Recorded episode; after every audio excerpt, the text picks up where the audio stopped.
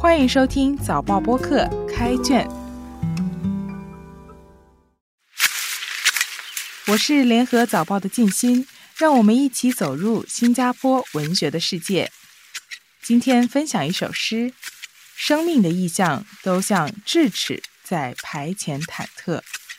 作者欧小佩。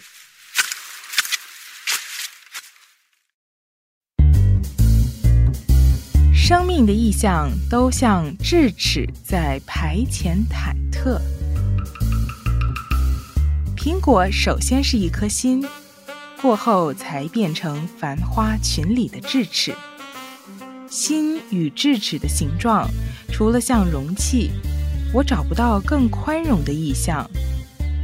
让他们收纳世界对人类的隐喻，拔一颗智齿，排遣一个人的忐忑；咬一口苹果，吞咽另一簇柔软的心。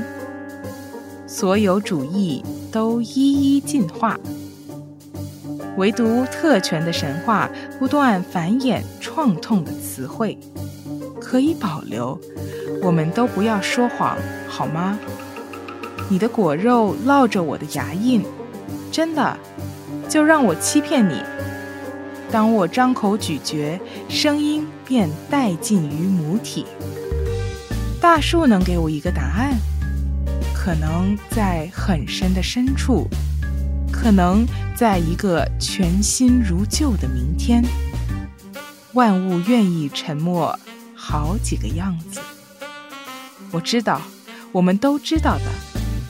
要获得更好的生命，需要开发苹果的心，让果核开出花。我会递一束现在，给未来的失而复得。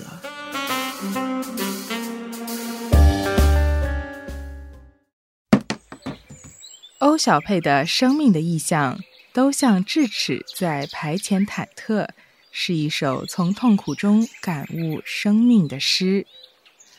这股痛从最表面的外在生理上的痛，一路沿着神经线连接到痛彻心扉。欧小佩的诗不只得用心感受，还得细看文字结构，释放无限想象。首先是苹果这个主要意象，诗的开篇第一句就已经告诉读者，苹果首先是一颗心。如果你看苹果的形状和颜色，其实它与一般图画中的红心很似相似。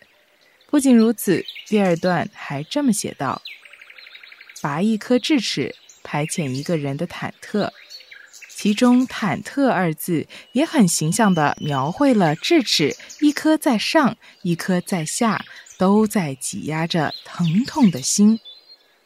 这些都得读者细看文字才能心领神会。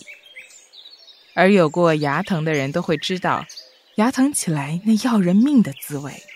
牙床的那条痛感神经似乎连着心脏，砰，砰，砰。每心跳一次，痛一次。心痛的原因，作者并没有明确说明。但苹果原本就具有爱情、美好、智慧等象征，另一方面又是罪恶祸根的代表。西方文化中关于苹果的例子不胜枚举：亚当与夏娃的禁果，白雪公主的毒苹果。牛顿的万有引力果，甚至是科技产品苹果，都为这个意象附上了更深厚丰富的象征意义。诗中说：“咬一口苹果，吞咽另一簇柔软的心。”所有主义都一一进化。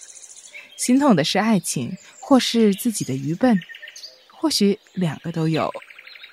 在诗的后半部分，作者提到了说谎和欺骗。这其实又是苹果的另一个负面象征。在复杂的社会当中，人们可能会不诚实，不论是善意的谎言，或者是恶意的欺诈，大家都明目张胆的互相欺骗。最终的真相只能从最初的源头寻找，从大树最深的根源，在很深的深处挖掘一个答案。尽管日复一日，仍旧要不断寻找真理，向往更美好的日子。让苹果核开出花，就是象征希望和新的开始。苹果代表美好，象征未来。作者愿意递交现在给未来，表达了对未来的希望和信任，以及对生命和爱情的乐观态度，也算是给这首伤痛的诗留一个希望，一个比较光明的明天。